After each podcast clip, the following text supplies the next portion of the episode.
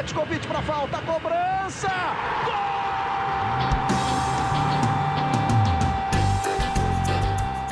Está entrando no ar o podcast Sabe de quem? Do rubro negro, da nação, é o GE Flamengo.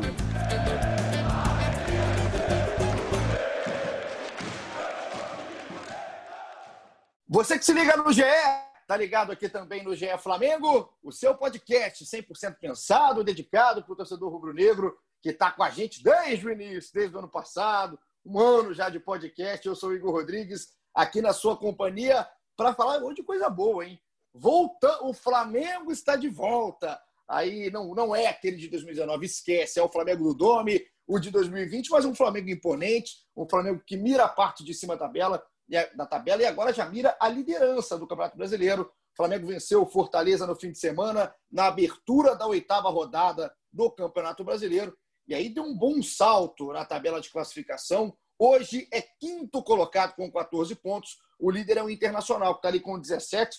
Então, é papo de uma rodada, é papo de um tropeço do lado de lá, uma boa vitória do lado de cá, para as coisas se acertarem e o Flamengo, quem sabe, assumir daqui a pouco a liderança. É isso que briga, é isso que busca o time de Domenic Torrent, que já não tenho mais dificuldades para falar o nome do nosso catalão querido.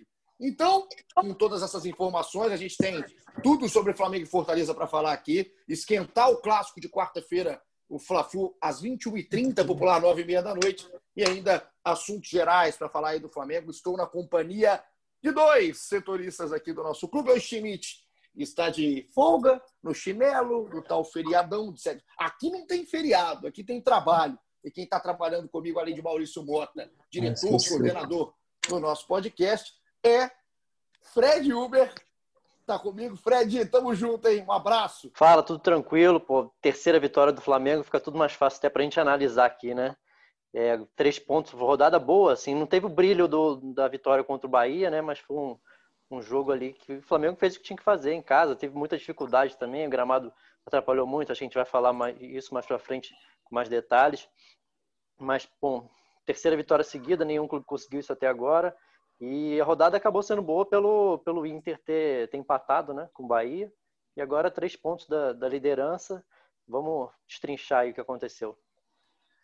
Eu adorei. Vamos destrinchar o que aconteceu no Maracanã aí na tarde e noite de sábado. E quem está para destrinchar, quem também está aqui com a gente, entrou do nada, entrou às 45 do segundo tempo aqui na gravação, mas entrou. É o que vale nesse feriado desse 7 de setembro, na madrugada dessa segunda-feira. Caê Bota, Caezinho, chega mais. Seja muito bem-vindo, Flamengo embalando.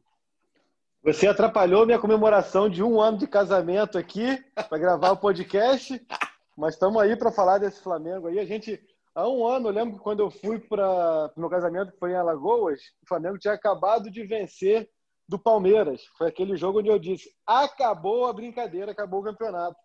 Agora, o campeonato segue mais equilibrado. Acho que o Inter não é um clube que se sustente. Então, assim, acho que o Flamengo vem muito forte na briga, mais por não ter adversários do que pelo que tem jogado. Mas se tornou um time competitivo. Nesse sentido, a gente precisa é, elogiar o Dom, elogiar a equipe. É, não apresenta um futebol vistoso, mas nos últimos 847 anos de Brasileirão, só o Flamengo apresentou um futebol vistoso em 2019. Então, não, isso não é regra para ser campeão. Né? Então, o Flamengo está firme na briga aí, está firme na pontuação, está firme na competitividade e está firme principalmente na ineficiência dos adversários. E está firme também aqui no podcast no GE Flamengo, porque todo mundo está escutando. Passamos dos 5 milhões de ouvintes. Vocês são sensacionais aí do Eu lado, aposto que a gente passa... já deve estar tá, deve tá beirando os seis já, mas está com tanta preguiça de fazer essa audiência. Só foi falar Rapaz, hoje, né, que eu não é algo fácil. semanas. Não é, não é algo fácil, não é aquela audiência que chega na mão, não é algo tão fácil. Mas já passamos dos 5, isso que então importa, então, passamos dos 5 milhões.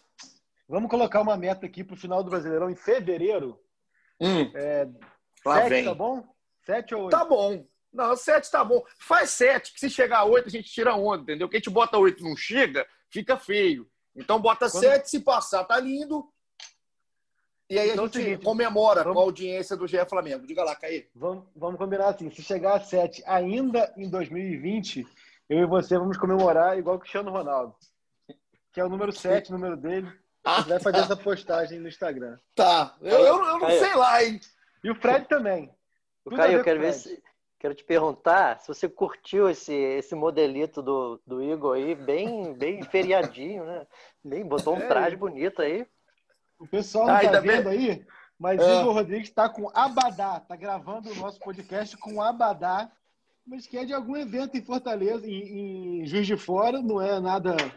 É, Olha, é não sabe nada. Salvador. É o... Não é de Salvador. Se fosse de Salvador, eu saberia. Deixa eu ver, fica de pé aí para eu ver. É de Natal, é do Carnatal. Um abraço para todo mundo é... de Natal. Aliás, ô, Bloco Caí, Bicho, foi... Bloco Bicho foi... do grande Ricardo Chaves. É isso. Você ah, falou então, de você falou de música, carnaval. A minha música hoje, a minha música hum. hoje vai ser em homenagem ao Bloco Bicho de Ricardo Chaves. Deixa pro final. Oh, gostei, não. Uma boa homenagem. Você, já que você falou, aí já que o Fred foi canária de falar do meu abadá, vocês são os traíras aí do outro lado, eu vou mandar um abraço para todo mundo aí que participa, porque lá em Natal, no Rio Grande do Norte, é uma das cidades que tem, a gente tem uma audiência muito bacana em Natal e a gente comemorando esses 5 milhões de ouvintes. A gente vai começar aqui nossa discussão sobre Flamengo e Fortaleza, tudo para o Fla-Flu, mas mandar um abraço para muita gente que está escutando o podcast, mandou a cidade de onde está escutando. Então, ó, a gente tem Muriel. Você foi em que ano? Você foi em que ano ao Carnatal? Em 2018. 2018. Na data Você do foi... meu aniversário. Uma beleza. Fred Uber estava lá também, tá? Vou, vou... Hoje é um cara, hoje é um cara de família, mas ele estava lá no Carnatal. Fui fiscalizar. Não tem, não tem aquela cena lá do que ficou famosa tanto pelo Cristiano quanto pelo Messi, segurando a camisa assim, um no Camp Nou e outro no Bernabéu? Quando você chega, quando você chega ali perto da Arena das Dunas, um pouco à esquerda assim, perto da, da entrada para os camarotes e tal, tem uma estátua minha segurando um abadá do me abraça assim. Pode, ô, Maurício, pode botar no mudo aí o Caê, por favor, enquanto eu falo o pessoal que está escutando aqui o nosso podcast. Guadalajara, no México, Marcelo, um abraço para o pessoal. Está ouvindo fora do país. O Jaime de Muriaé. William Gomes, da Bahia, de Salvador, como falou aí o Caê. Ricardo Rodrigues está lá, ouvindo lá de Serra, no Espírito Santo. O Bernardo de Manaus. O Thiago Santos, Chagão também, lá de Salvador. O Thiago Mendes e Maceió. O Vando Paiva, de Campinas. O Evandro é Júnior. O, olha só, o Evandro Júnior é de Apo Disney, do Rio Grande do Norte. Eu não conhecia a Apo Disney. Quero conhecer a Apo Disney. Deve ser uma grande deve cidade. Ser Apodi, deve ser Apodi, que é Apodi. Deixa eu te falar uma coisa. Apodi é a cidade do nosso grande. Eu acho Apodi. que é o Ellison, o Ellison, o Alisson, sei lá, que é o Apodi. Então, hum. deve ser Apodi, que chama de Apo Disney, igual a gente chama de. É, meu, onde eu nasci lá de Goitacazes, que é Goita City. Ah, que bom, obrigado. Também é cultura, é geografia, que o GE é Flamengo e o Apodi é o Luiz de Alisson, tá? Só para você se ligar no nome do nosso grande Apodi. E tem mais gente aqui, ó, Juiz de Fora, São Gonçalo, Belo Horizonte, São Luís, Bangu, Niterói, Fortaleza, Medellín, na Colômbia. Tem gente de tudo que é lugar, então, Ontário, Nova Jersey, Texas. Pessoal lá nos Estados Unidos, ó, colocando aí nos estados. Então, ó, Massachusetts, Connecticut. Então, a gente tem gente de tudo que é lugar para a gente começar a nossa resenha do episódio 82, vamos falar de Flamengo e Fortaleza, vitória por 2 a 1 o Flamengo embalando, engrenando no campeonato, na competição aí com o Dominic Torrent. E eu posso sempre trazer a escalação né, do Flamengo no início, porque virou é, agora quase um exercício aí de, de adivinhar qual a escalação que vai ser nesse processo de rodízio do Domi. Ele entrou em campo aquela última, sábado. Aquela última do bolão, nós nem conferimos Nada. quem ganhou, né? Porque Nada. mudou é tanto é melhor, que todo não, mundo é. perdeu é, já começou pelo gol, né? Que é o Gabriel Batista. Então, é, não, não, a gente não acertou. Então, a gente esquece dela, Caio. Porque no sábado entrou em campo com Gabriel Batista, Isla, Rodrigo Caio, Gustavo Henrique e Felipe Luiz, William Arão, Gerson e Arrascaeta, Everton Ribeiro, Pedro e Michael. Né? Chamou a atenção o Gabigol no banco, de, de início, né? uma opção técnica, de acordo com o Domenic Torrent. Aí tiveram a, a, a, volta, a volta, por exemplo, do Gerson, a entrada do Gustavo Henrique e não do Léo Pereira. Algumas coisas que você vai poder agora comentar aqui no podcast, que são escolhas, opções aí do catalão. O que a gente pode dizer é que a vitória de 2 a 1 veio com gols do Everton Ribeiro, por sinal, um golaço nojento do Everton Ribeiro.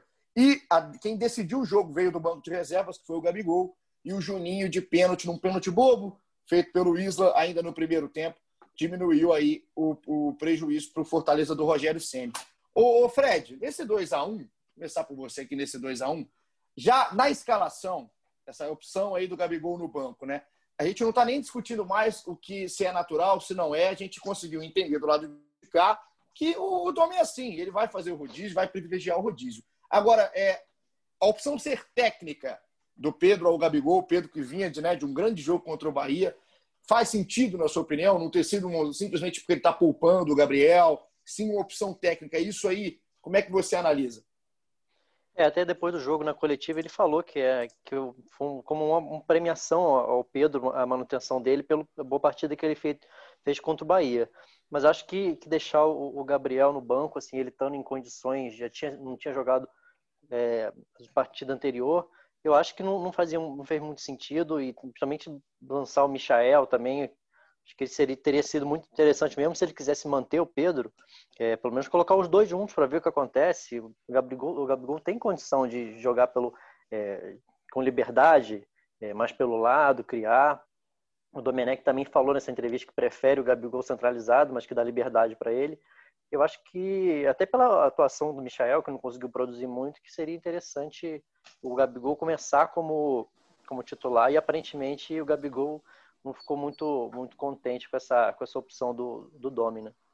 Né, não ficou, não, não pareceu né, tão contente. O cara não está incomodado, obviamente, de ficar no banco, isso é normal, não é exclusividade aí para o Gabriel, mas o fato é que ele entra no segundo tempo no lugar do Pedro, que não fez uma boa partida né, no sábado, não foi nem perto da partida que ele fez contra o Bahia. O Flamengo em tudo, não só o Pedro, mas o Gabigol entra no segundo tempo, resolve a parada e dá a vitória aí para o Flamengo. Ô, Caê, Vamos começar no primeiro tempo, cara. É, já, eu já adoro começar com você, Caí, quando acontece isso, que é cada vez mais comum. O Everton Ribeiro brilhando, né, de novo, né? Que golaço, cara. Agora, tirando a, a pilha de time Everton Ribeiro, time Arrascaeta e tudo mais, que golaço o Everton Ribeiro, né, cara? Que bom ver jogadores como ele, como o Arrascaeta. E o Flamengo tem vários desses exemplares aí no time do Domi, jogando aqui dentro do futebol do país. Um gol muito diferente, né, do que a gente está acostumado a ver no futebol brasileiro, um golaço. Não, sim, é, só pontuando, Igor, é, eu trouxe ontem no Globo Esporte, no GE, né, sempre confundo hoje em dia essa mudança, mas no GE, um bastidor de, de todo essa, esse lance do Gabriel, dele ter ficado incomodado com a, de não ter começado a partida ou não. A gente fala disso mais para o final, você volta no assunto, ou quer que eu já fale Sim. sobre isso agora? Não, pode falar, pode falar. Aproveita para falar do Gabriel de uma vez. Não, pois é, assim, cara, e trazendo uma ordem cronológica dos fatos, né, a gente muitas vezes, hoje em tempo de, de rede social, e a gente acaba até é, fazendo recortes muito pequenos do que é uma torcida do Flamengo, do que é uma, uma, uma, uma opinião, uma posição por conta de rede social. Mas a gente sentiu em rede social é, uma gritaria muito grande pela questão do Gabriel, é, se importando muito com o que os torcedores ou os jornalistas ou quem quer que seja é, acredite ou pense sobre o Gabriel começar no banco. Eu acho que o debate é sempre importante, mas o que importa mesmo é o que o Gabriel pensa disso, né? É o que realmente importa e a gente trouxe ontem bastidores dessa situação, uma situação que, assim como foi do Arrascaeta, é, o, é, a, o incômodo, a insatisfação não é pura e simplesmente por ter começado no banco de reservas, mas pela forma como tudo foi conduzido. A gente trouxe até num recorte de 10 dias. Eu quero voltar na quarta-feira pós-jogo contra contra o Botafogo, onde o Gabriel sentiu um desconforto muscular na coxa e começou o tratamento, tratou ali com o Rodrigo Caio segunda, terça e quarta, e na quinta-feira, tanto ele quanto o Rodrigo Caio já estavam liberados pelo DM para participar de toda a atividade.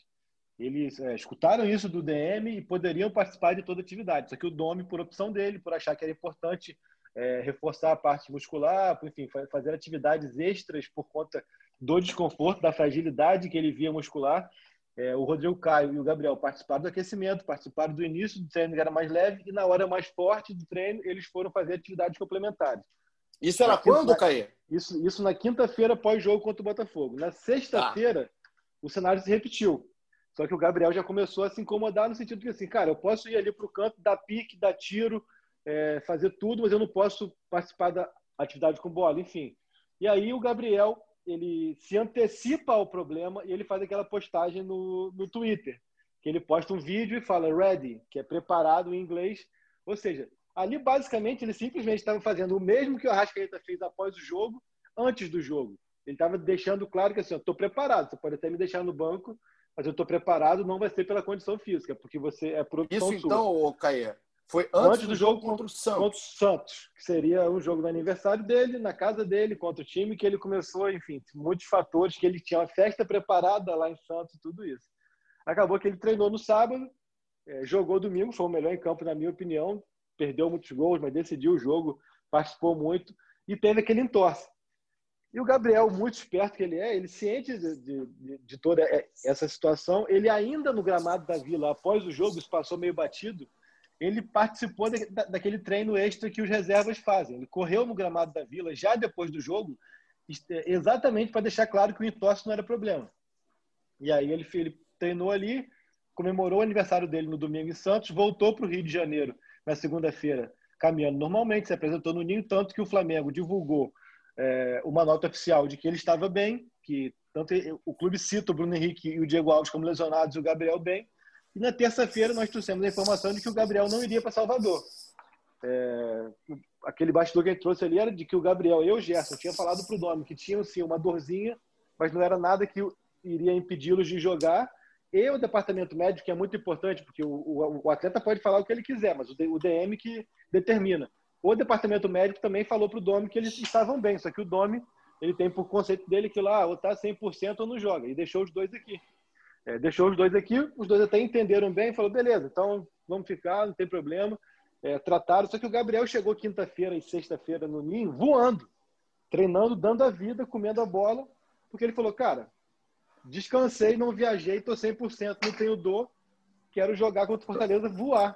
Até para o pessoal, Caio, que está em casa é, e acompanhando a cronologia, esse quinta e sexta-feira é pós-jogo do Flamengo contra o Bahia, depois do 5x3, a vitória, que Gabriel e o, e, o Rodrigo, e o Arrascaeta nem foram, nem viajaram. E aí o Pedro arrebentou no jogo. Gabriel e Gerson. Gabriel, Gabriel, Gerson. Gabriel e Gerson, perdão. Gabriel e Gerson, perdão. O Pedro arrebentou no jogo. A Rascaeta, inclusive, arrebenta nesse jogo, faz dois gols. Everton Ribeiro também. E o Flamengo faz a melhor atuação aí sobre o comando do dono. Exatamente. E aí, só que chega no sábado, duas e meia da tarde, duas, duas e meia, o Gabriel fica sabendo que vai ser banco. E aí sim ele se incomoda, ele fica incomodado, insatisfeito. É, porque na cabeça dele, assim, qualquer argumento, pelo que vinha sendo conduzido até ali, não cabia, porque ele estava 100%, ele estava descansado e ele ficou fora do jogo. O Domi, depois da partida, disse que foi uma opção, uma opção técnica, uma opção é, dele mesmo, né? Mas o Gabriel ficou incomodado pela condução dos fatos. O Gabriel sabia que ele já tinha um grande risco de ser poupado contra o Santos. Ele se movimentou e é, acabou jogando e foi o melhor em campo. Ele foi poupado contra o Bahia e ele acabou sendo reserva contra o Fortaleza. Então, essa, esse desenrolar dos fatos foi o que incomodou o Gabriel. E o Gabriel, quando passa de, depois da, do jogo, ele vira para o Vinícius Castro, que é o assessor de imprensa, e fala: Não vou falar. Ele ali, ele está realmente é, é, se, se blindando para não falar uma bobagem numa entrevista, mas ele também, ao mesmo tempo, ele é inteligente o suficiente para de, deixar o recado como foi dado e que ele estava insatisfeito. E aí, quando a gente fala insatisfeito, porque hoje em dia tudo vira também uma celeuma, né? Ele está insatisfeito, não quer dizer que ele está contra o Dome, que ele está brigado com o Dome, que ele não vai olhar na cara do Dome, nada disso. Ele está insatisfeito pela situação, pela forma como as coisas foram conduzidas. Mas aí tem o abraço, as comemorações e tal, que as pessoas hoje pegam uma foto, pegam um momento e falam: Isso quer dizer que está tudo bem. Não está tudo bem, mas também não está tudo mal. Houve ali um episódio, quarta-feira, contra o Fluminense, a tendência de que ele seja titular, mas há, há sim esse ruído é, por conta do processo, da forma como as coisas foram, foram desenvolvidas, foram conduzidas principalmente.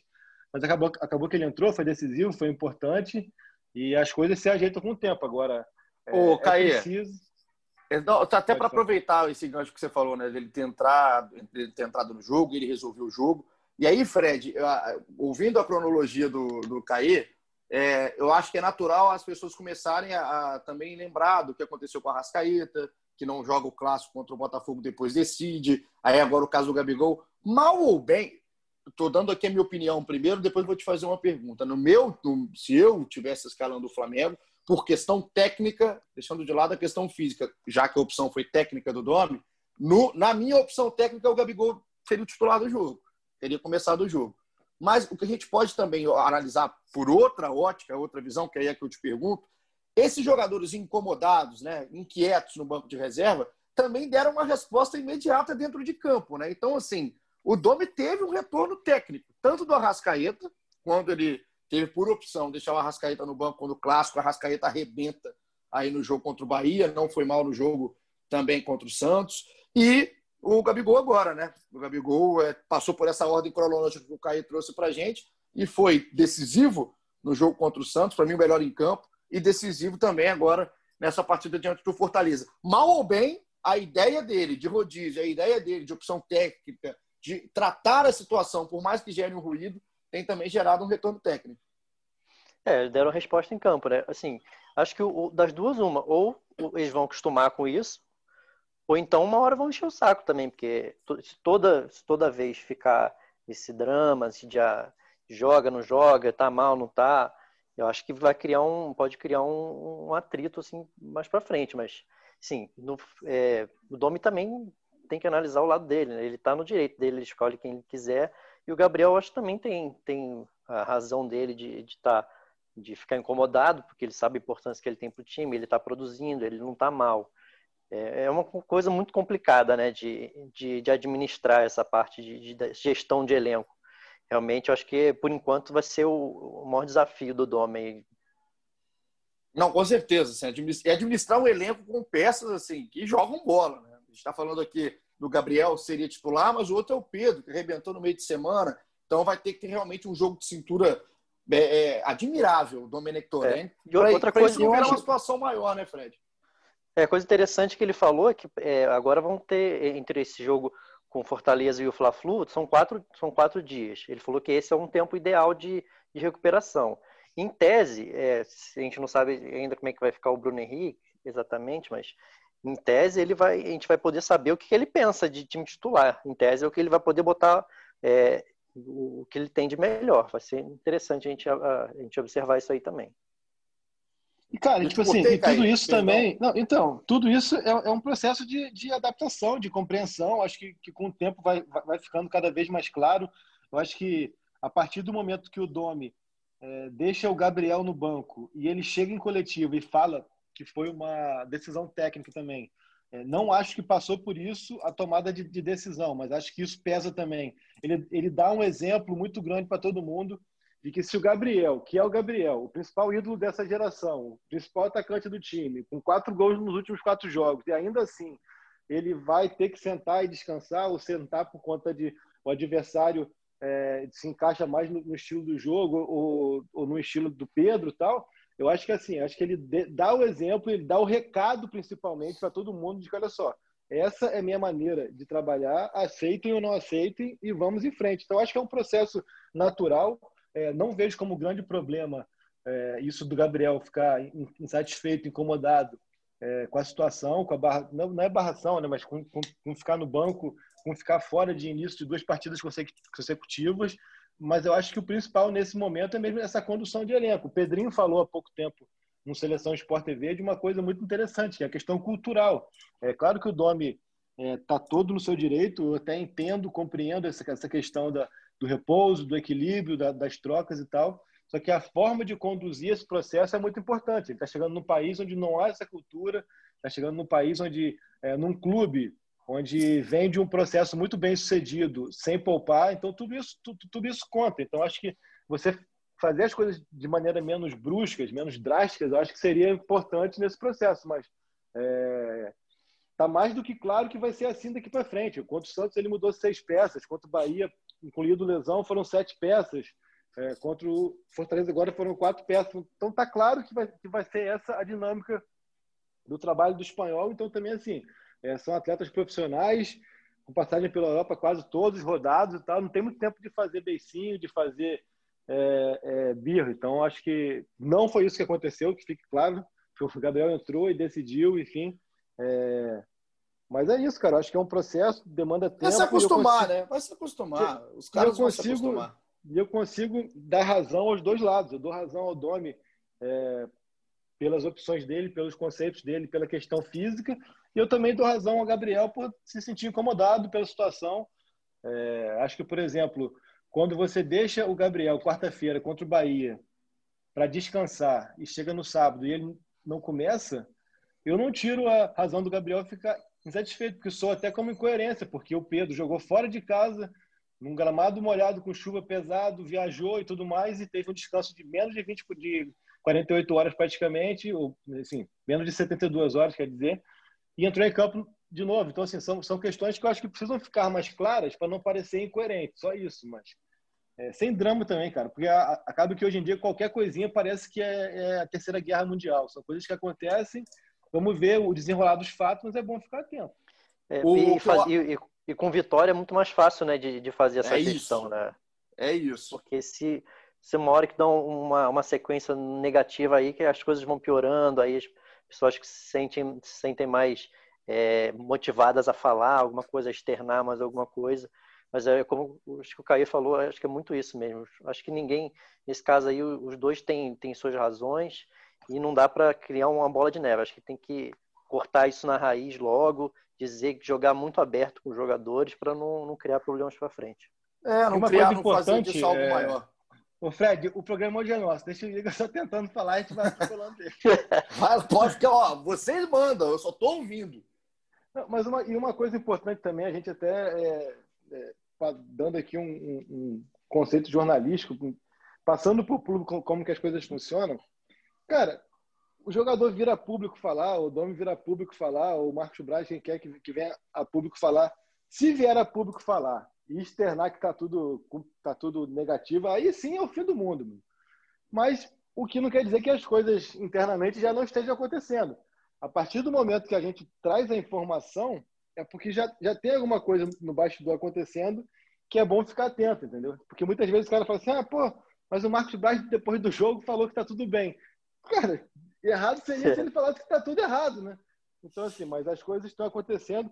Uma coisa que eu acho que é muito importante nesse processo é o Marcos Braz, que é um cara que sabe conduzir muito bem essa questão de ego de jogador, de comportamento de jogador. Tu viu que ele já foi ali, já deu um abraço no Gabriel, já falou uma coisa no ouvido. Com certeza estão se falando. Ele vai chegar no Dome também e vai falar, ó, dá um carinho aqui, dá outro carinho ali. Esse jogador é mais complicado, esse jogador entende mais as situações e tal. Sem dúvida, o Marcos Braz já tem um papel muito importante nesse processo e não vejo como algo que vai atrapalhar o Flamengo se for bem conduzido. Entendeu? Não, perfeito. E aproveita, enquanto vocês estavam falando, eu estava até pegando algumas coisas aqui e daqui a pouco tem muita participação da galera, tá? A gente tá, Tava, vai esquentar. tava no Tinder, né? Eu não, excluí, sou um novo homem, não tenho mais. Mas eu estava aqui olhando a participação da rapaziada que mandou mensagem e tem muita gente falando do Gabriel, né? Só que já é para esquentar o jogo do Fla-Flu daqui a pouco. Eu vou contemplar alguns dos nossos ouvintes mais assíduos aqui com perguntas sobre esse Flamengo para o Fla-Flu. Então você aguarda aí que daqui a pouco a sua pergunta pode estar aqui para gente. Eu vou fazer uma para cada uma agora, para a gente passar exatamente para Vamos falar um pouco do jogo, né? É, não é. Falou pra do jogo ainda. É, vamos falar até para isso. Assim, é, a questão do Everton Ribeiro eu vou deixar para o Caí, por causa da nossa pilha que a gente tem, é, é Everton Ribeiro é Rascaeta, mas essa pilha é muito boa de se ter né, no time. Né? Que coisa boa se todo time do Brasil tivesse uma pilha Rascaeta e Everton Ribeiro, com cada um defendendo um lado, e os dois estão jogando muita bola. O Everton Ribeiro, que, o que o Everton Ribeiro fez naquele gol contra o Fortaleza ali é um nojo. Agora, Até Everton porque Ribeiro- quando cada um defendeu um lado, ficou ruim pro Ribeiro. Né? Ai, ai, eu, isso eu não vou nem comentar, não vou nem comentar. Agora, Fred, antes, a gente falou muito bem do Isla, né? No jogo contra o Bahia. E tipo, que tinha que falar mesmo, né? Agora, o pênalti que o Isla Uhum. faz, né, nesse jogo contra o Fortaleza, não foi muito bobo, né? É, a gente Foi. até falava, destacava o lado dele ser um cara mais pilhado, um cara de ser mais de pegada. Não pode se confundir isso com um carrinho maldado, né? Como foi enquanto o Caí se alimenta aqui no podcast como foi o carrinho no jogo contra o Fortaleza. Achei fora de tempo, desnecessário e é, um pênalti bobo no momento que o Flamengo era soberano e dominava tranquilamente a partida. Pois é, até agora foi acho que a pior atuação dele, né? Mas acho que foi uma coisa bem pontual, né? Ele não encaixou Também muito achei. bem na, marca- na marcação ali do Oswaldo, acho que ele não pegou o tempo. Mas acho que foi uma coisa bem, bem normal, bem tranquila. Acho que até na parte ofensiva ele não foi tão mal assim. Acho que ficou muito, é, muito chamou muita atenção essa parte da defensiva ali, que ele, na jogada de velocidade, principalmente com o Oswaldo ali, ele teve dificuldade, mas acho que foi só uma, um, um tropecinho. Acho que ele vai retomar logo o padrão de, de atuações dele, que ele tem muito potencial. Agora do o Caio, do Everton, que a gente estava brincando aqui até, a gente sempre fala muito questão de Everton Ribeiro, de Arrascaeta e tudo mais. Agora, que golaço, né? Antes, a gente ia começar o assunto até antes do Gabigol, mas o Gabigol foi muito bem colocado por vocês aí, porque chama muita atenção o que aconteceu. Mas a questão do jogo, da bola em campo, como que está crescendo o Everton Ribeiro, né? Outro também, que se a gente parar para analisar, está inserido nesse processo de rodízio do Domi, é um cara que estava insatisfeito, inquieto, pelo menos, com as substituições uma atrás da outra ali no início do campeonato. E aí o Everton depois, né, que, que sai do time, inclusive, no jogo contra o Santos, volta jogando muita bola, jogou muito contra o Bahia. E esse gol é legal de se ver dentro do futebol brasileiro, né, Caí? Tá cada vez tá, tá tão raro se ver gols como esse que o Everton Ribeiro fez no sábado no Maracanã, que isso chama muita atenção. Não, um golaço. O Ribeiro, a gente podia depois até no Globo Esporte, no ge. Globo, ge.com, enfim, já me confundo todo nesse novo nome do site. A gente podia fazer até uma lista. Você tem que se adaptar, é. igual os jogadores ao nome, é você, o nome é GE, é só isso. Ah, tá. Então, né, fazer uma lista aí, porque o Ribeiro, você puxar desde o Curitiba, o que tem de golaço é brincadeira. A gente, é eu acho que tá, tá, tá, tá para roubar o posto do Dodô ali. E na hora eu já lembrei do gol do Messi contra o Arsenal, né, cara? Eu lembrei sim, muito na hora, até o, até, até o próprio Olé é, já é, colocou isso no, no, site dele, um é, jogador brasileiro a Messi, acho que foi essa chamada. Assim.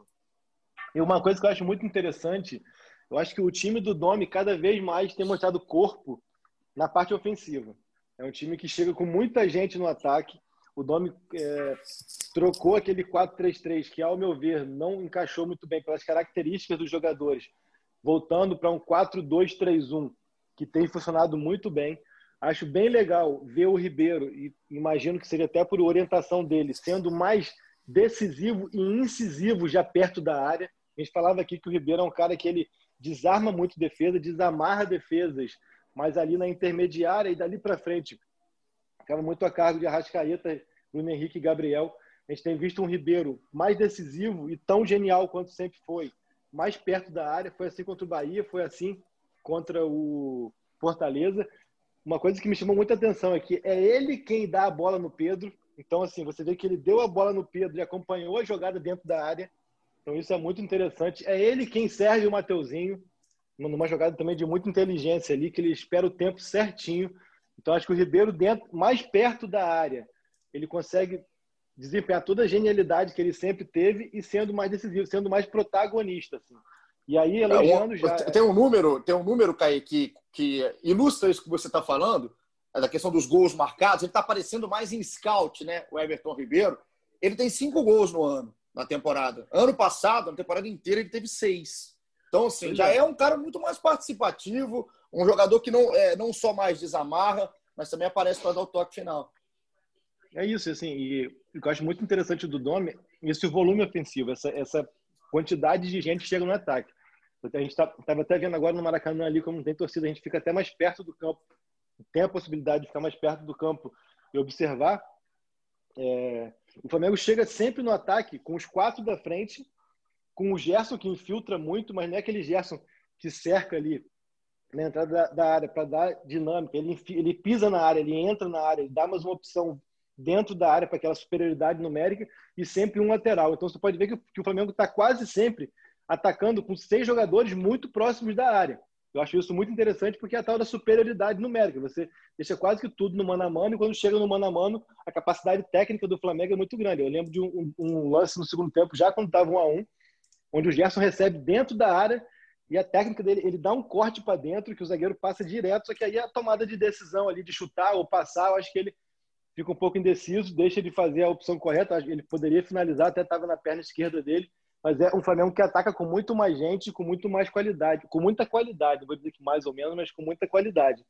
E aí tem o terminou o jogo, ele terminou o jogo, Caio, com 61% de posse de bola contra o Fortaleza, e é mais uma vez um dado assim dos Flamengo dos últimos jogos, que o Flamengo no segundo tempo costuma está acostumando a ter mais posse de bola que no primeiro até. Terminou com 63 a segunda etapa, ali mesmo naquele finalzinho, depois que o Pedro Rocha saiu, a gente vai falar do Pedro Rocha daqui a pouquinho, um pouquinho mais para frente. Uma infelicidade tamanha aí do Pedro. Mas é um Flamengo que está controlando o jogo com mais facilidade. Sim, e com mais posse e presença no campo de ataque. Assim. Foi um time que algumas vezes, em alguns jogos, é, fez uma marcação em bloco a partir do grande círculo, agora já está marcando mais lá em cima novamente. É, só que eu acho que aí tem o lance do cobertor curto.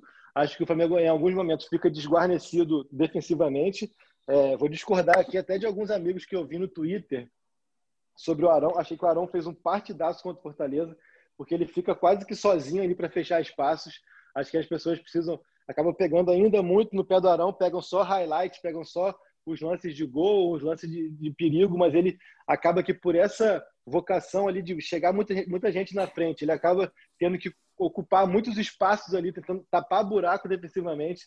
Ele achei que ele fez muitas interceptações, muitas recuperações de bola é, é, no campo de ataque, foram através dele de interceptações ali, de passe, de desarmes. Achei que o Arão fez uma grande partida. Ô, Caê, assim, é um posso, aproveitar, aos... posso aproveitar para nesse do Arão? Você, você deu um toque, eu acho que é um gancho legal para a gente já aproveitar. É, uhum. Eu, inclusive, falei isso, cara, porque a gente está tá falando muito desse processo, Fred, de adaptação ao estilo do Domi, né? A esse estilo de um cara que vai querer colocar o rodízio, que ele vai realmente fazer isso com os jogadores. Só que tem, existe também outro ponto, né? Ele, ele, ter esse estilo também não é que, ah, pronto, é isso, desse jeito, tá certo, tudo mais, vai ser sempre assim. Porque, na minha visão, eu acho que sequência de jogos para jogadores que ainda não estão 100% afirmados ou estabilizados dentro do clube, chegaram na temporada, também é uma forma de você fazer esse jogador entrar mais rápido dentro do seu processo, dentro da sua ideia de jogo. E aí eu, eu queria, assim, na minha opinião, eu gostaria de ter visto o Thiago Maia, o Thiago Maia de novo, dentro de campo, porque o Thiago deu uma cara diferente no meio campo do Flamengo e eu acho que o Thiago Maia merecia uma sequência, estando fisicamente bem, não precisa jogar os 90 minutos, mas começar jogando. Eu teria, eu teria saído do jogo com o Arão e o Thiago Maia, entrando o Gerson aos poucos, ou depois tirando o Arão, colocando o Gerson com o Thiago. Enfim, eu acho que a sequência de jogos, não é só o caso do Thiago, tá? eu estou dando o exemplo aqui do Thiago Maia, mas eu acho que isso também deve ser levado em conta em algum momento para o Dono.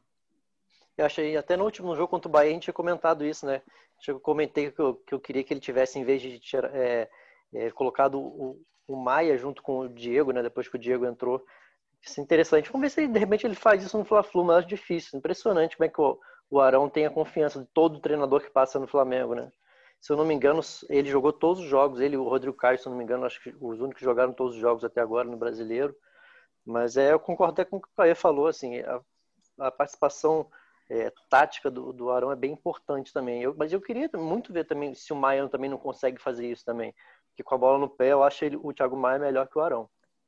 O Caê, para gente, é até para a gente começar a esquentar mais o jogo contra o Fluminense do que propriamente dito só falar do Fortaleza, só queria analisar o último jogador é, é, individualmente. Tem o Mateuzinho que entra no segundo tempo na vaga do Isla e dá assistência. É bom que solta um pouco, né? Aí o, o, o Matheus, que é um moleque que, que ofensivamente, na base, foi um cara que apresentou muito, mas tem ainda problemas defensivos, é um cara que vai ter que crescer, é natural, é moleque. Agora, o que eu queria destacar é o Michael. Você falou né, nessa questão da chegada ao ataque, né, Caio? Com mais jogadores, com cinco, seis jogadores. O Michael está inserido nesse contexto.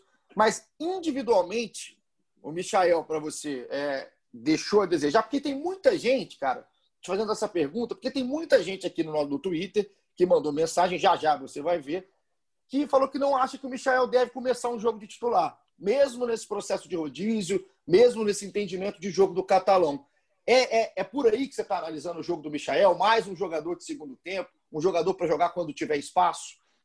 Quero fazer só um parênteses aqui, que estou comendo a sobra da pizza doce de ontem. Minha esposa aqui, Janine Dalprá, só me olha e faz assim com a cabeça. é, Janine. A Janine é uma. Eu quero mandar para um ela, quero mandar um, um, beijo para Janine. Te amo, meu amor. Um ano de casado hoje. Foi um quilo para cada um desses 12 meses, praticamente. Então, mas vou voltar, vou voltar. Então, cara, eu acho assim. Coitada dessa mulher, vai. Falei isso já no, no outro podcast.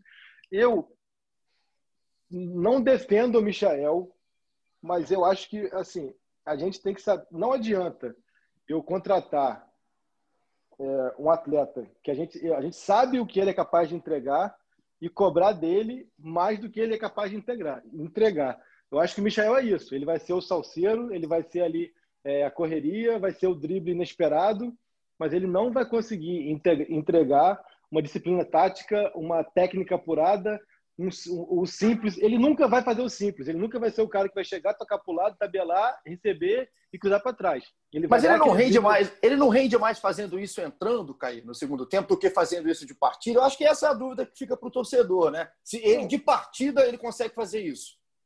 Concordo. É, acho que essa questão do rodízio é importante, mas tem alguns pontos que precisam ser questionados. Acho que um deles é isso, a questão de o Pedro Rocha fez um grandíssimo jogo contra o Botafogo, foi o melhor do, do, time contra o Botafogo e sai no jogo seguinte, o cara que em sete meses fez três jogos, então essa questão do descanso também até que ponto é importante. É, o Pedro Rocha fez um grande jogo contra o Botafogo, depois é sacado contra o, o Santos para entrar o Michael, que fez um jogo que eu gostei, aí é sacado para entrar o Pedro Rocha, que fez um grande jogo, deu assistência, é sacado para entrar o Michael, tem essa questão. Tem uma questão, o Vitinho, o rodízio vale para todo, todo atacante, menos para o Vitinho. São coisas que, que, a gente precisa, pelo menos, entender, questionar. Assim. E, então, acho, assim, acho que o Michael, acho que para esse conceito de Flamengo, é, o Michael de entrar como correria, como segundo tempo tal, acho que se enquadra pouco. Acho que o que precisa é o Domi entender o que que ele quer do Michael e o que o Michael pode entregar para ele, seja de início ou seja entrando no decorrer da partida. Acho que isso não está muito claro ainda e acaba contaminando algumas avaliações do Michael, sendo que ele entrega o que quando você vai lá, busca ele do Goiás, é o que, é o que você espera dele.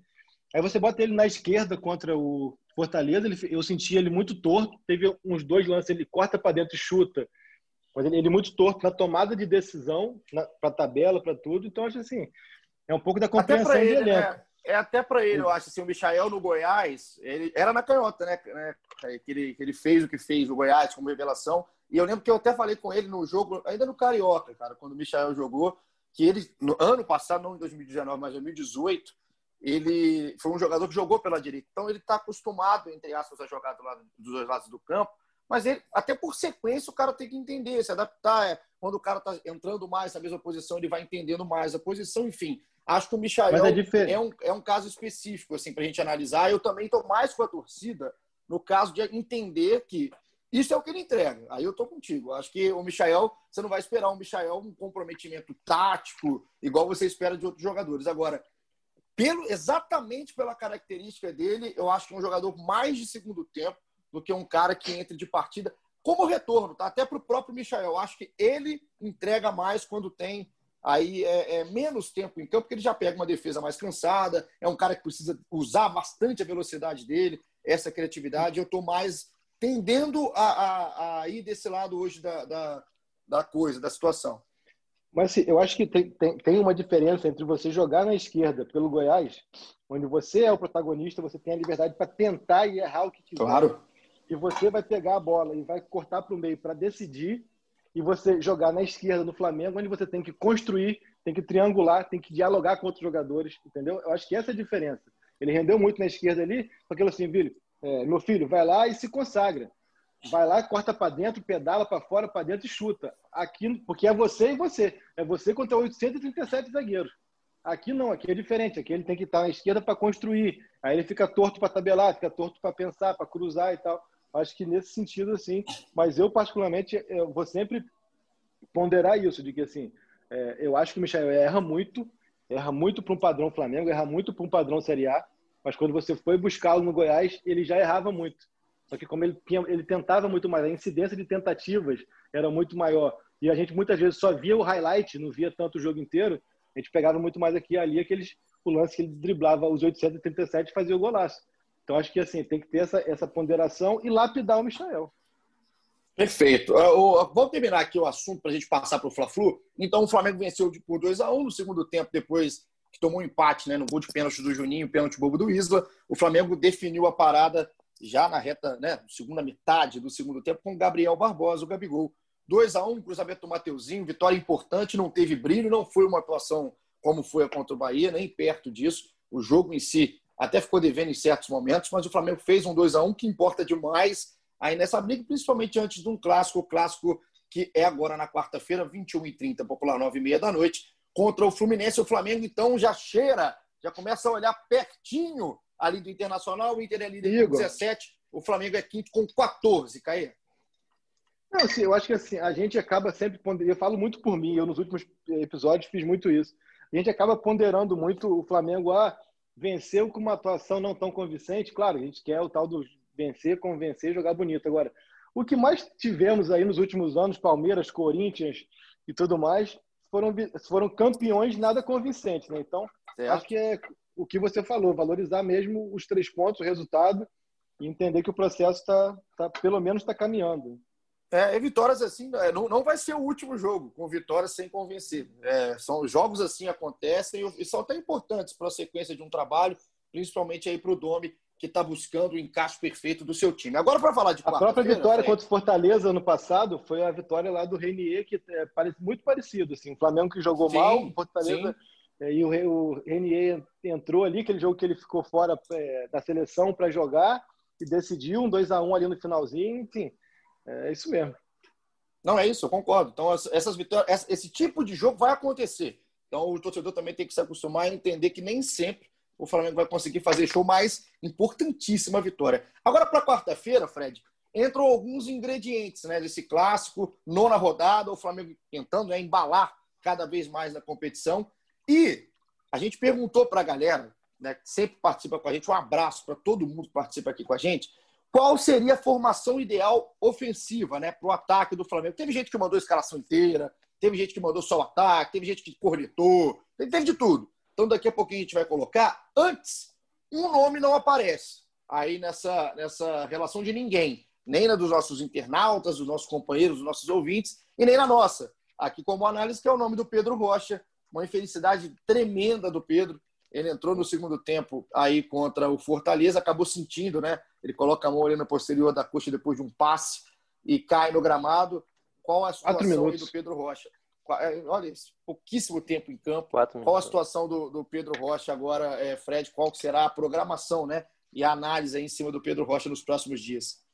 É, a gente não sabe quanto tempo ele vai ficar fora, mas né, fez o exame domingo que detectou a lesão, está em tratamento, mas para esse Fla-Flu difícil, é uma lesão, lesão complicada que a gente ainda deve ficar pelo menos fora aí da, das próximas rodadas. Vamos ver como é que é a situação do Bruno Henrique, né, que não tem treinado no campo, feito as atividades normais, também talvez ainda é dúvida, não sei se, se o Flamengo ainda não falou nada se, se ainda conta com ele, se há possibilidade ou não, mas até pelo tempo parado é difícil imaginar o que, que se o Domi colocaria mesmo se ele tiver liberado.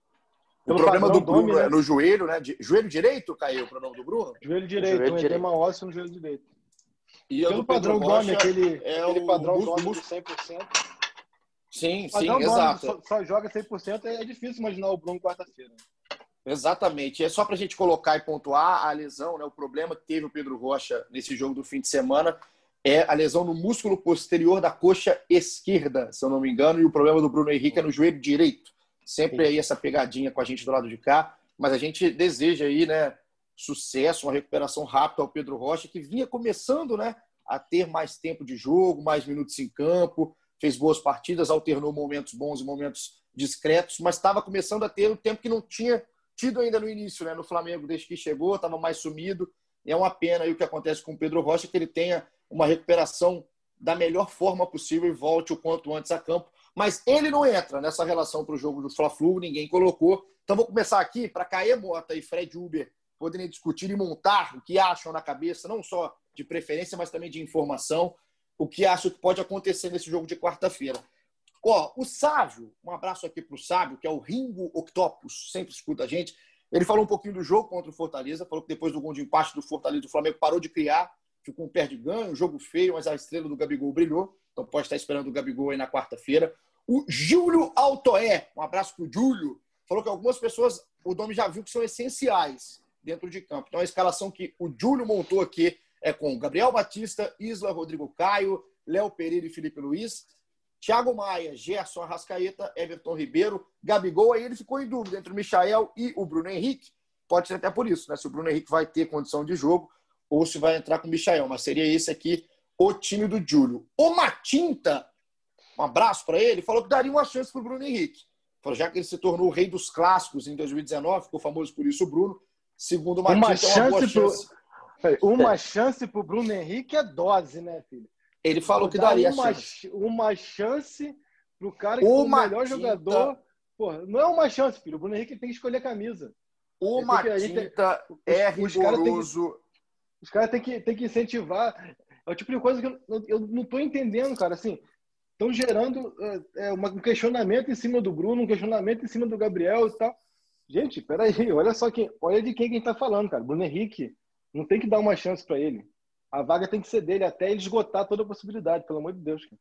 O Matinta é rigoroso, não está gostando da fase, falou que é uma chance para ele voltar à boa fase aí de 2020.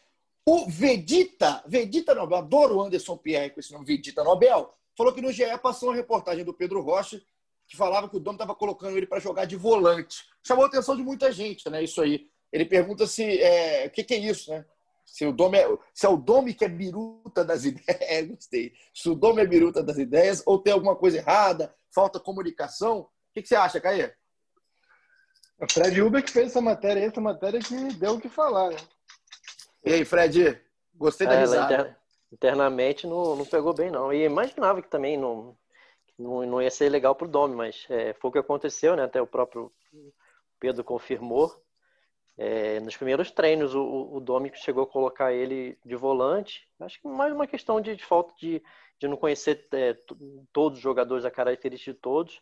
É, um dos primeiros dias ali, né, colocou ele para treinar de volante, mas depois é, o Pedro, até o Pedro conversando com os auxiliares, com o Domi, e depois tudo é, voltou ao normal. Ele foi escalado na posição dele e até ele comentou que ele está jogando com o Domi, ele joga na, na, posição que ele gosta mais, que é pela ponta, né? Ao contrário quando era o Jorge Jesus, que ele jogava mais de um pouco mais centralizado, como um avançado, né? Como segundo atacante.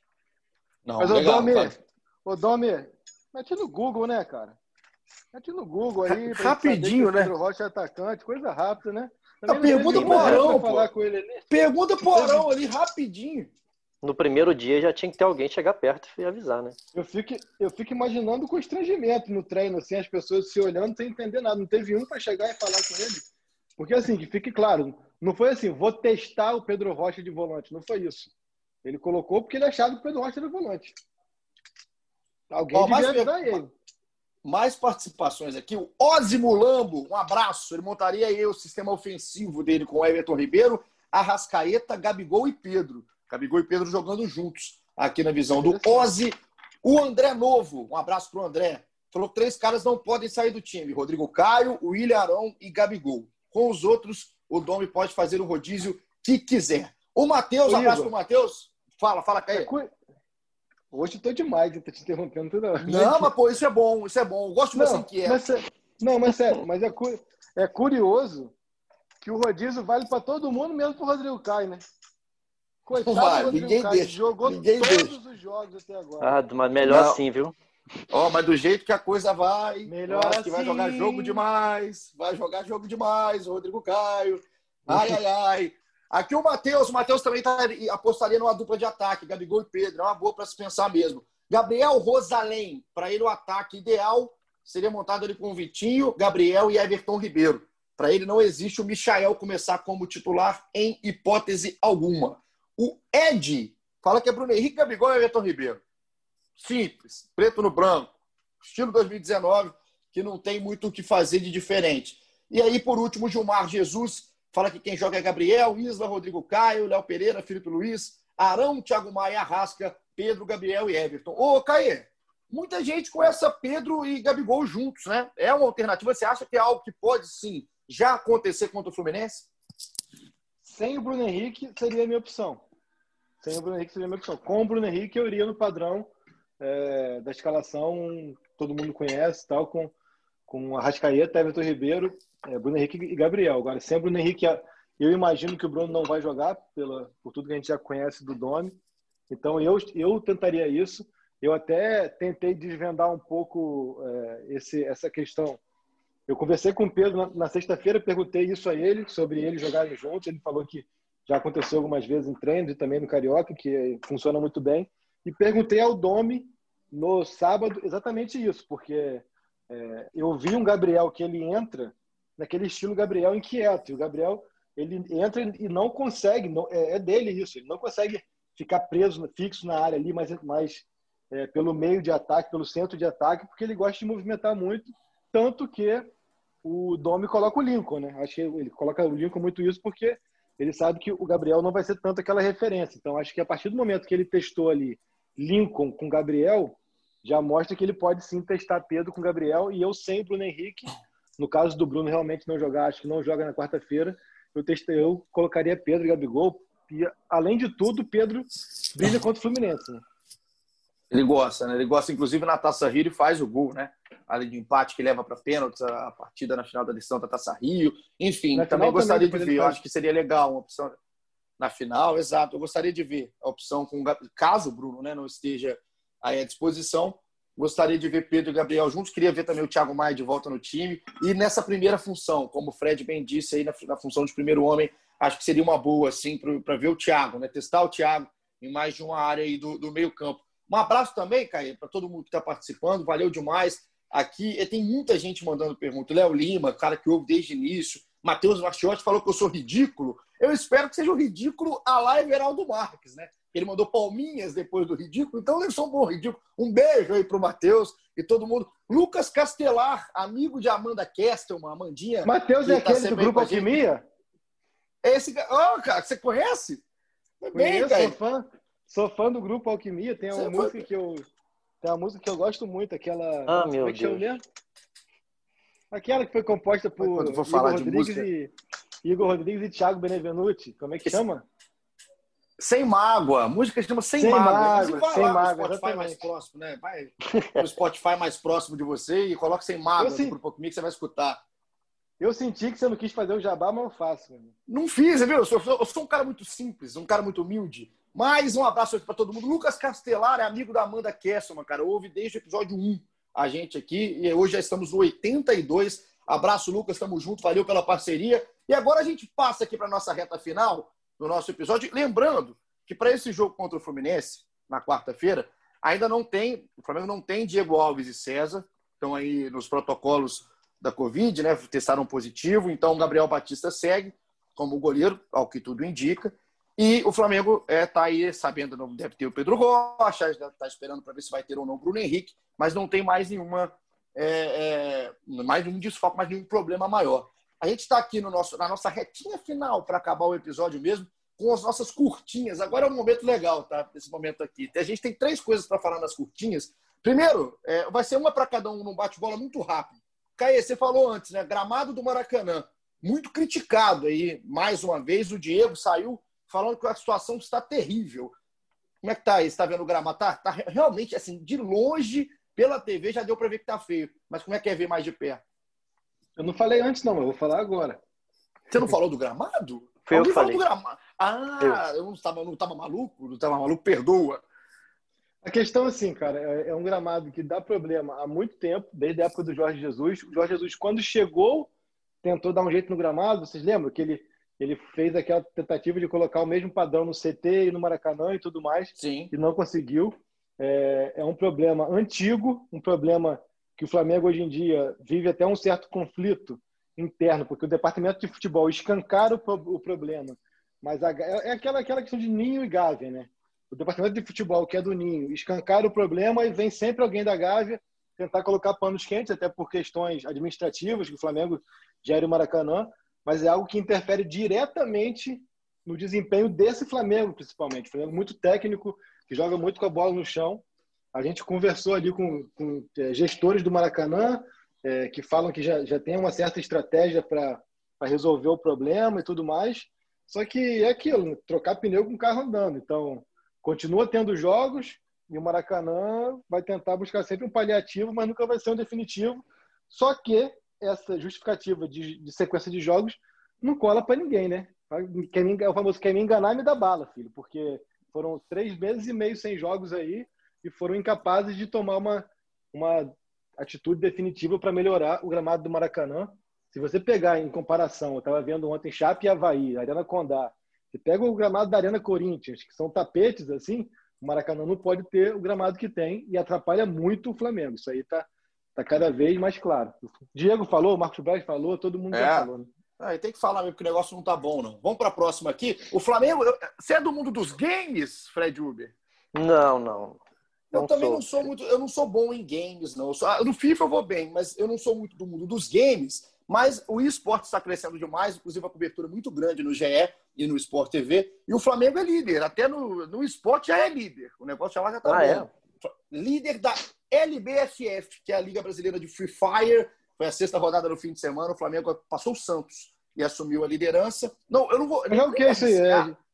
Eu, então, eu não Street, Street Fight, Mortal Kombat, não, Super Mario. São vários, pelo que eu entendi, tem vários, vários cenários, é, e aí vai passando por vários cenários em cada rodada. Eu não sei, eu não vou me arriscar a falar uma grande bobagem aqui, mas o, o que eu sei é que o Flamengo está investindo bastante no, no esportes e o Free Fire está liderando. O Flamengo passou o Santos nessa sexta rodada no fim de semana. Teve também eu gosto muito semana... do eu, eu, gosto muito do Sonic. Ah, tá, tá bom, que, que bom, cara. Que legal o negócio do Sonic.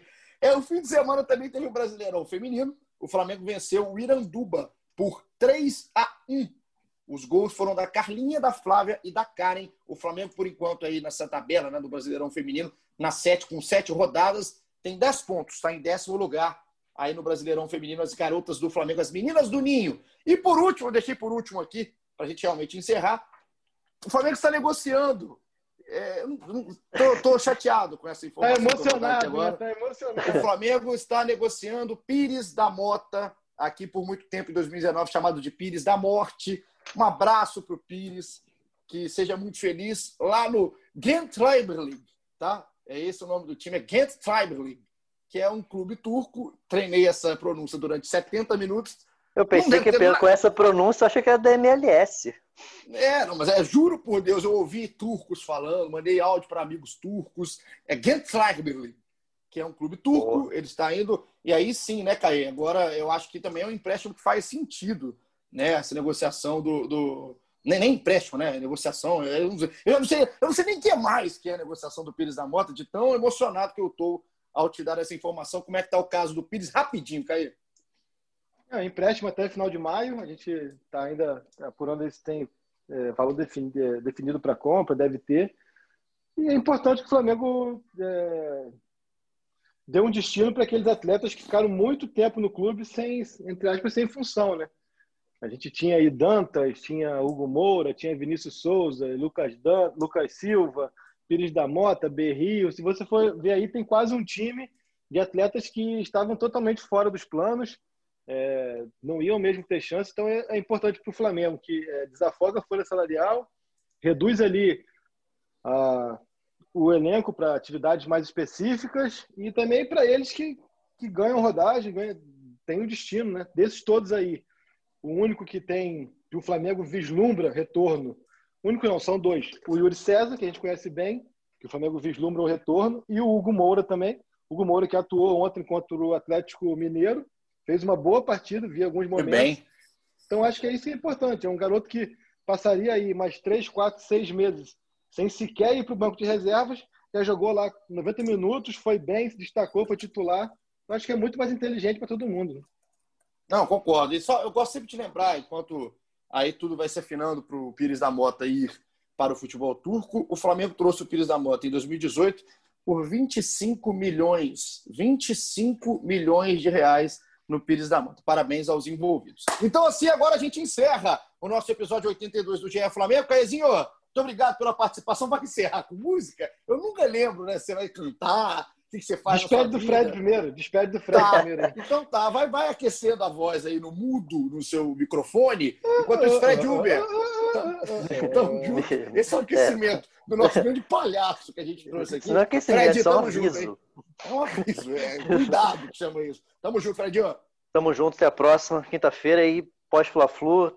É, quem sabe aí, Flamengo já na igualando aí com, com o Inter na pontuação, vamos ver, falta pouco. Falta pouco. E o desempenho está começando a ficar muito melhor do que estava no início, natural, adaptação, crescimento, que os jogadores continuam, continuem evoluindo, subindo degrau a degrau, junto com o Domenic Torrent. Eu não volto quinta-feira, até já deixando aqui. É, entro ah, de é férias. É entro de férias amanhã. Amanhã não, na quarta. Na quarta-feira eu estou de férias. Fico duas semaninhas aí longe, mas com certeza o GE Flamengo com vocês aí, com todo mundo que está sempre fazendo junto com a gente. A audiência, é claro, da galera continua voando. Então, Caê, para eu me despedir para essas férias, retorno daqui há duas semanas, no fim do mês de setembro, já com o Flamengo na liderança, será? Acho que sim, hein? Como é que você vai me dar o adeus? É, que medo que eu faça essa pergunta. Ah. Você, como, como cara da música, sabe, conhece a expressão fade out, né? Fade out é quando, quando a ah, música cara, vai baixando assim, no final do CD, aí. a música ah. vai baixando. Então, CD, assim. É bom. O CD. É, CD que ah. Uhum. Vai, é, CD. Eu vou cantando aqui em fade out e você pode se despedir. Eu vou, eu vou fazer tá. uma homenagem aí ao seu abadá do bloco O Bicho, bloco Bicho, Ricardo Chaves. Vamos lá, vou cantando, você vai se despedindo aí. Tá, pode ir, pode ir, fica à vontade. Eu tenho andado meio preocupado, ando confuso, ando meio calado, querendo te ver. Então, gente, eu sempre silêncio no escuro do quarto, faz, sabe? Ando vivendo nossos velhos retratos. Perdão por esse E agora vem você dizer... Então, o junto, hein? Daqui a duas, daqui a duas semanas eu tô de volta. Mas o GE Flamengo segue. Quinta-feira tem episódio tudo do clássico e já esquentou do que vai acontecer no fim de semana. Tamo junto, valeu Maurício Mota, valeu todo mundo que teve com a gente até agora. Um abraço e até a próxima. sempre razão.